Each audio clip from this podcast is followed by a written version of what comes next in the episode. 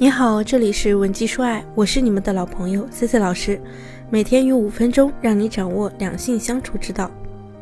今天呢，我们要讲的这个案例啊，来自我的一位来访者，她从小呢很听父母的话，婚后啊对家庭呢也是尽心尽力的，相伴多年，她突然发现她丈夫啊现在不怎么亲近她了。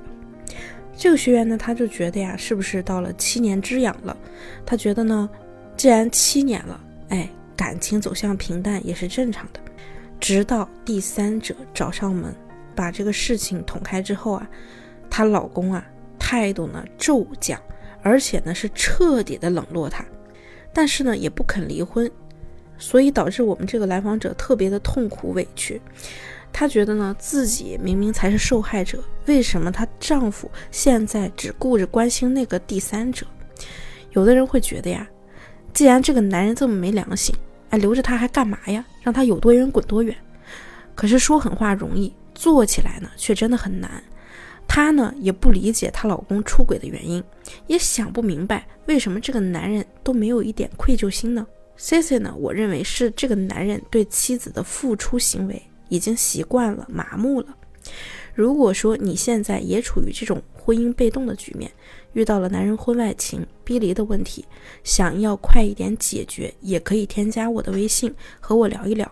我的微信是文姬零七零，文姬的小写全拼零七零，我会根据你的情况给你解答。对于理所应当的事情呢，很多人是不会有感激之心的。人呐就是这样，只对额外获得的才会铭记于心。我们平时呢，可能往往对家里人的态度也很差，可是对街上那些陌生人却很有耐心，这就是我们的心理定势错位了。觉得呢，亲人啊，就是无论我怎么做，他都会包容我、接纳我，把父母的那些付出呢，当成了理所应当的。出轨的男人呢，觉得原配是自己的合法妻子，那既然是妻子，身在其位，为他操劳就再合理不过了。外面的那个小三呀，得不到这种合法的名分，见不得光，却给自己带来了生理上的愉悦、情感上的满足，这些呢就会被定位成额外所得。他知道自己对不起妻子，可只要他对妻子好，不被发现，那妻子又不会损失什么，反正他又不会离婚。那自私的以为啊，自己的老婆呢只是要个名分和时不时的陪伴，却忽略了婚姻中最重要的两个词。那就是忠诚和责任。其实啊，一个人在情感上的定势错位呢，不会平白无故的产生。你们这段关系里的所有人都逃不了干系。比如说子女，如果说意识不到父母的付出可以无限，但是生命有限，那么子女就永远学不会珍惜。丈夫如果意识不到婚姻里没有了忠诚和责任，必然会毁灭，甚至付出代价。那么丈夫也永远无法理解妻子在这段婚姻里到底损失了什么。这位来访者身上呢，有很明显的低价值感，感受到伤害，不敢表达愤怒，操心全家的家务，却不敢给自己买点贵的东西，生怕被老公骂。她在亲密关系里呢，也总觉得呀，只有自己无限付出和妥协，才能换来家人、身边人的认可。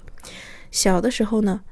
跟他父母逛街被父母忽略，他弟弟呀不依不饶的想要一个玩具，哎，立刻就得到了。而他想要一个洋娃娃，父母就会说一句：“你看人家别人家的闺女从来不乱花钱，你还不给弟弟做个榜样，以后再买。”他就被动的学会了懂事乖巧，留给他的呀只有口头上的嘉奖和表扬。别人不在意你的付出，不认同你的价值，并不等于你不值得。恰恰就是因为你为了对方的认同不计回报、无限付出，你才是不值得的。我们一定要搞清楚这个顺序。C C 以前讲过，在这种情况下，无论是继续过还是离婚，我们首要的就是先要找到自尊感和价值感，自己给到自己深度认同和期待。想要婚姻继续，就先改变自己的心理定势，摆正自己婚姻里的地位，让你变得值得。这里呢有三个关键点，第一呢就是来自内心自我的肯定和认同。人生啊，成长离不开坎坷，不要再期待和依赖对方，你自身的那种力量才会涌现出来。凭借你自己度过难关后呢，你的内心才会充盈和踏实。当你不害怕失去，情绪就会稳定，你的行动也会更加的理智，对未来的掌控力就会更强。第二，就是对你丈夫出轨这件事儿，必须明确表态，不在受委屈后就知道哭哭啼啼，也不要渴求对方认错。不原谅你就别假装原谅了，你不想退让你就强硬到底呀！必要的时候大胆的去给他列规则、谈协议、谈条件，不仅在口头上，在行动上也要让他看到。那第三呢，就是面对第三者的时候，一定要不卑不亢。那个女人装可怜或者撒泼，都不必轻狂。他呢，就是想恶心你，他越恶心你，你就越不卑不亢。为啥一个人他会急眼呢？就是因为他怕了，他着急，所以啊，你不必跟他对抗，你就让男人去解决。男人不想离婚，是因为牵扯了太多。